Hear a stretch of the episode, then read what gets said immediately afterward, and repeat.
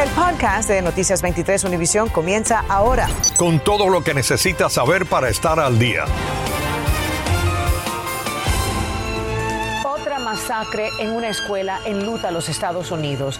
19 estudiantes, niños de entre 7 y 10 años de edad y dos profesoras perdieron la vida en la escuela primaria de Uvalde, en Texas. El autor, un joven de 18 años, entró en el colegio fuertemente armado. El agresor, identificado como Salvador Ramos, se atrincheró en un aula y empezó a disparar sin cesar hasta que finalmente fue abatido. Muy buenas tardes, les saludamos a Ambrosio Hernández. Y Sandra Peebles. La tragedia en Texas ha despertado muchas emociones y también mucha incertidumbre en todo el país. Hoy tenemos cobertura especial de equipo con María Alesia Sosa, reportando sobre la seguridad en las escuelas aquí en el sur de la Florida. También tenemos a Jenny Padura con toda la nueva información que ha salido a relucir sobre la masacre. Comenzamos contigo, Jenny. Así es, ¿qué tal? Muy buenas tardes. Mientras las autoridades continúan investigando lo que motivó esta masacre, hoy supimos que el atacante de 18 años había dejado la escuela, no tenía antecedentes criminales ni de salud que se conozcan hasta este momento, según han dicho las autoridades. La masacre en la escuela primaria de Uvalde, que cobró la vida de 19 estudiantes y dos maestras, ha generado mucha preocupación entre padres de familia de nuestra comunidad. De verdad que tengo un dolor inmenso en el corazón por esta situación que está viviendo en este grandioso país. Nunca pensamos que dejando a los niños a una escuela que, que puede suceder algo tan, tan horrífico. Esta tarde el gobernador de Texas, Greg Abbott, dio a conocer que el atacante, Salvador Ramos, hizo tres publicaciones en Facebook media hora antes de la tragedia. En la primera dijo que le dispararía a su abuela, en la segunda que ya lo había hecho y en la tercera que abriría fuego contra una escuela primaria. Cualquiera que le dispare a su abuela tiene que tener mucha maldad en su corazón, dijo el gobernador. Estos chicos tienen, tienen problemas de niños. Esto no, no surge a los 17, 18 años. Eh, arrastran una vida de problemas mentales que eh, muchos rehusan de aceptar. Y es que el atacante le disparó en la cara, salió huyendo y chocó su auto cerca del colegio e irrumpió en el plantel armado con una AR-15, municiones y un chaleco antibalas. El superintendente de las escuelas públicas de Miami-Dade le dijo hoy a los padres que el distrito cuenta con el número más grande de policías especializados del país. Nuestros policías de nuestros colegios son policías específicamente entrenados para vigilar, asegurar y trabajar con nuestros muchachos. El pistolero se atrincheró en un aula y abrió fuego indiscriminadamente, dejando a toda una comunidad sumergida en un profundo dolor. Luego fue abatido por un agente de la patrulla fronteriza que estuvo entre los primeros en responder. El agente Olivares describe cómo los primeros oficiales estaban en desventaja con el pistolero, así que rompieron las ventanas y por ahí rescataron a algunos estudiantes. Este martes se realizó una vigilia donde se oró por el descanso de las víctimas mortales, sentimiento que Manuel Oliver conoce muy bien. Me encantaría decirte que, que estoy sorprendido y que, y que no puedo creer lo que está pasando, pero por supuesto que lo puedo creer, porque ha venido pasando desde los últimos cinco años. Bueno, esta tragedia también dejó a 17 personas en el hospital. Las autoridades dijeron que no sufrieron heridas que ponen en peligro sus vidas. Eso es todo lo que les tengo desde el momento. Jenny Padura, Noticias 23, Univisión.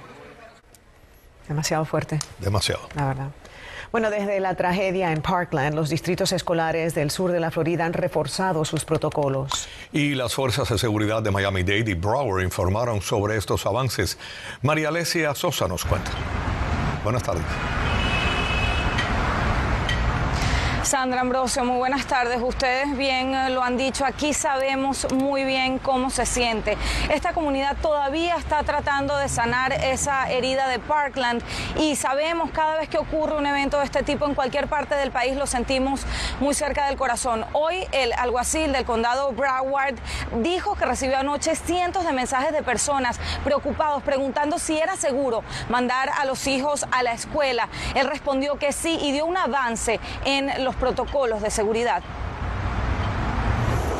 Cada año Florida ha pasado algún tipo de legislación que tiene que ver con la seguridad en las escuelas, pero eventos como el de Texas disparan las preocupaciones de nuevo. El alguacil del condado de Broward informó el reforzamiento de medidas de seguridad.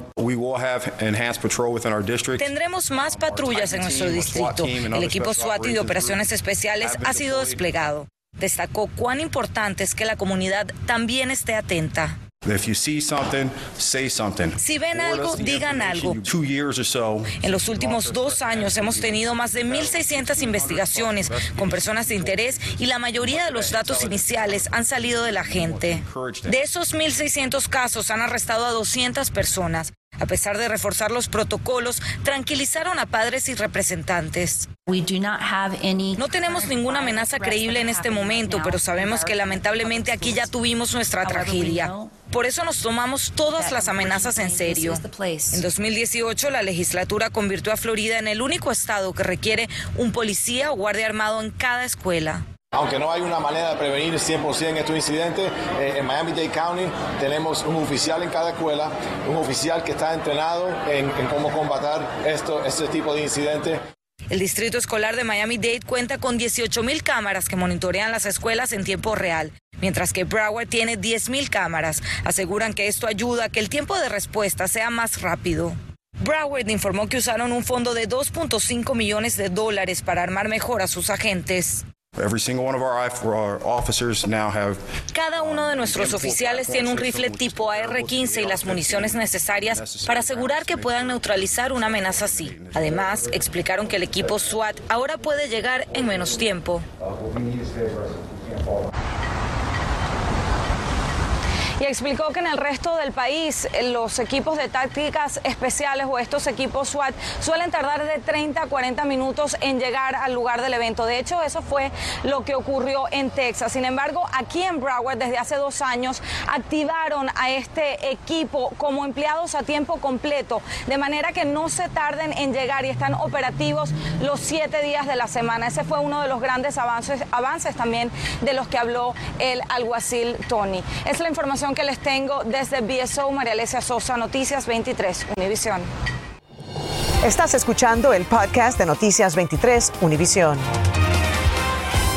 En otras informaciones, la policía de Miami está investigando esta tarde las circunstancias de un aparatoso accidente que dejó a tres personas muertas y destruyó parte de una vivienda. Hace apenas unos minutos la policía identificó a las víctimas, todos son jóvenes de entre 22 y 23 años de edad. Olance Nogueras tiene más información en el siguiente reportaje. Automóvil se estrelló contra el frente de un duplex el miércoles en el noreste de Miami, matando a las tres personas que viajaban en el vehículo e hiriendo a dos de los residentes de la casa. Sabemos de que habían tres personas adentro de este vehículo. Eh, un hombre y una mujer fueron declarados como fallecidos en la escena. Otro hombre fue transportado a Jackson Memorial Hospital donde falleció. Según los primeros informes, poco después de las 5 de la mañana, el conductor de un BMW sedán color blanco viajaba por la calle 82 rumbo oeste cuando perdió el control del vehículo tras atravesar las vías del ferrocarril, atravesó la grama y se precipitó contra una de las habitaciones del inmueble, revestida con bloques de cemento.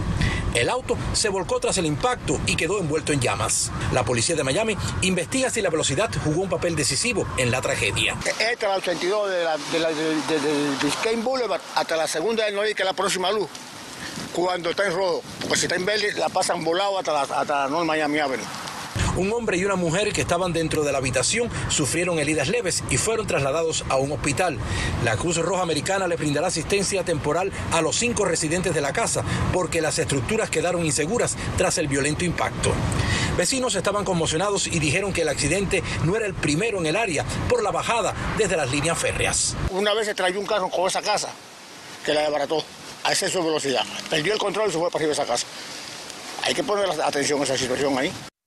Bomberos lograron sofocar las llamas del auto que se precipitó contra esta pared que ahora ustedes pueden observar que está totalmente destruida. Ahora solo quedan hierros retorcidos y bloques de hormigón. Hola, Noguera, Noticias 23, Univisión.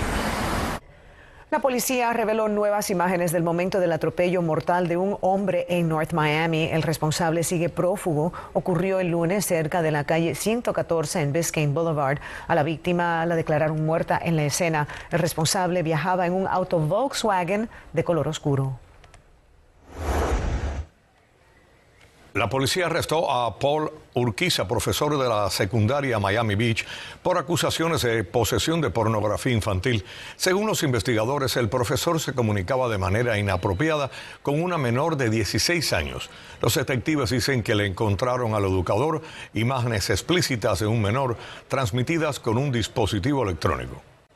Padres e hijos viven una nueva y difícil realidad. Una y otra vez informamos sobre tiroteos en las escuelas que obligan a las autoridades a preparar tanto a los maestros como a los más pequeños para lo peor. Un día después de la masacre en la escuela primaria Rod Elementary en Texas, nuestra colega María Fernanda López habló con grandes y chicos sobre lo que esta tragedia les hace sentir a ellos. Pues yo me siento muy nerviosa, muy triste por todo lo que les pasó en esa escuela. A sus 10 años, Salomé trata de digerir la idea de lo ocurrido en Texas. Me siento muy afectada, que hasta me puse maluca. Al punto que le dio daño de estómago y no pudo ir a la escuela hoy. Su hermanito Emiliano de 6 años también sufre. Y espero que nunca vaya a pasar eso en mi colegio porque me va a dar mucha tristeza que mueran y que yo muera. Un tema que tiene a todos con un nudo en la garganta y en el corazón. Es el saber si realmente están seguros en la escuela. Es lamentable que padres dejen a sus hijos en las mañanas en la escuela y que no los puedan ir a recoger cuando los recojan lamentablemente no, no tengan vida.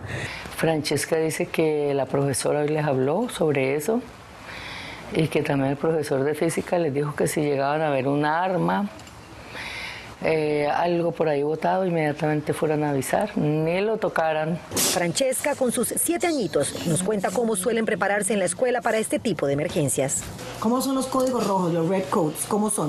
Cerramos las ventanas y cerramos la puerta y nos vamos para el baño y apagamos todas las luces y vamos al baño y nos escondemos allí. Pero no es jugar a las escondidas, es prepararse desde muy temprana edad a enfrentar la violencia en las escuelas. Estoy asustada. Ha sido tremendo porque ellos se preocupan mucho, hacen demasiadas preguntas. Preguntas a las que cuesta tener respuestas sin que afecte aún más a los pequeños. Nosotros no le dijimos nada de lo ocurrido ayer porque nos parece que no es la edad adecuada para que ellos puedan manejar este tipo de emociones.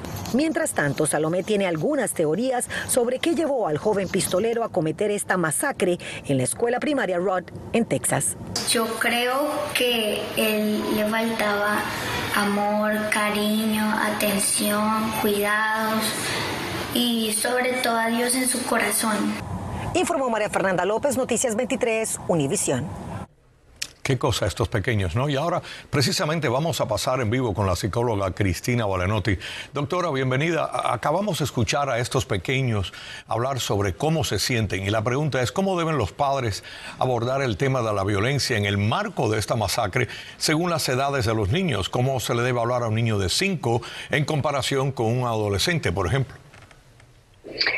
Bueno, a un niño de 5, por supuesto que eh, debemos adaptar a la edad eh, el acercamiento al diálogo. Siempre la palabra, poner en la palabra lo que pasó es importante, pero un niño de 5 no tiene lenguaje aún elaborado, suficientemente le podemos indicar que dibuje lo que siente, ¿verdad? Eh, esto es muy importante, ofrecerle un clima de confianza. A un niño adolescente, desde ya que hay que decir la verdad.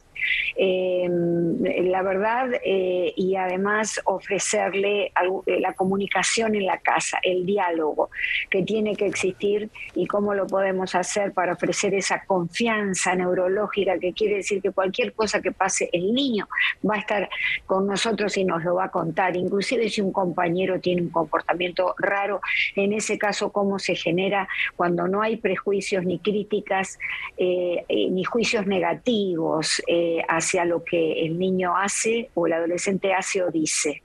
Y doctora, para los niños que se cierran emocionalmente ante estas situaciones y no se expresan, pero sí muestran señales de ansiedad, ¿cómo deben hablarles a ellos los padres?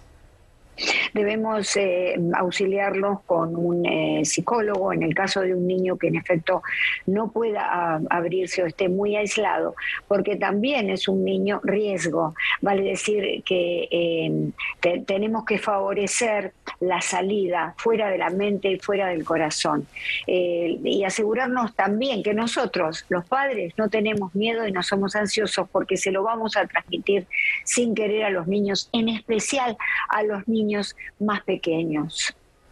Muchísimas gracias a la doctora Valenotti por habernos eh, acompañado y, puesto en contexto todo esto en medio de este gran dolor. Gracias, doctora. Buenas tardes. Gracias. A ustedes. Este sábado inicia el periodo libre de impuestos para la temporada de huracanes. Por primera vez se van a beneficiar los dueños de mascotas.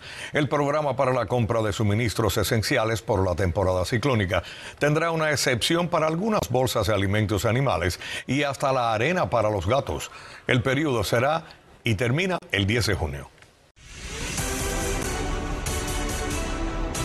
Bienvenidos a la información deportiva. El Miami Heat regresa hoy al tabloncillo en Lefty X Arena del Downtown para el quinto juego de esta final de la Conferencia del Este ante los Celtics. Tras llevarse el primero en Boston e irse arriba dos victorias a una, el equipo cayó estrepitosamente por 102 a 82 el lunes en el Boston Garden y ahora con el compromiso empatado a dos victorias por bando, la ventaja de jugar en casa podría determinar el resultado en los tres desafíos que restan. El juego de hoy comienza a las 8 y 30 de la noche. Por su parte, los Marlins andan por Tampa, donde hoy concluyen una corta visita de par de desafíos. En el primero ayer, los peces cayeron por lechada de cuatro carreras a cero en la segunda salida fallida de Pablo López. El venezolano había tenido un comienzo de temporada casi perfecto y tras haber liderado la liga en promedio de carreras limpias en sus primeras cinco apariciones lanzando para menos de una carrera limpia por juego y con sus dos últimos resultados ha visto subir ese número a 2.4 carreras limpias por cada nueve entradas. El partido de hoy comienza a las 6 y 40 de la tarde y el derecho Corey Potit tratará de imitar su anterior actuación en la que caminó cuatro y dos tercios sin permitir anotación alguna a los Bravos en Atlanta. Ernesto Clavelo, Deportes 23.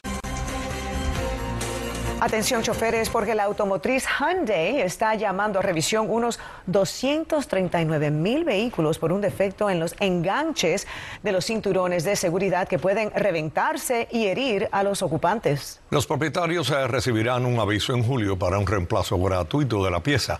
Ya se han reportado dos lesionados en Estados Unidos y uno en Singapur. Acabas de escuchar el podcast de Noticias 23 Univisión. Puedes descubrir lo mejor de los podcasts de Univisión en la aplicación de Euforia o en univision.com diagonal podcasts.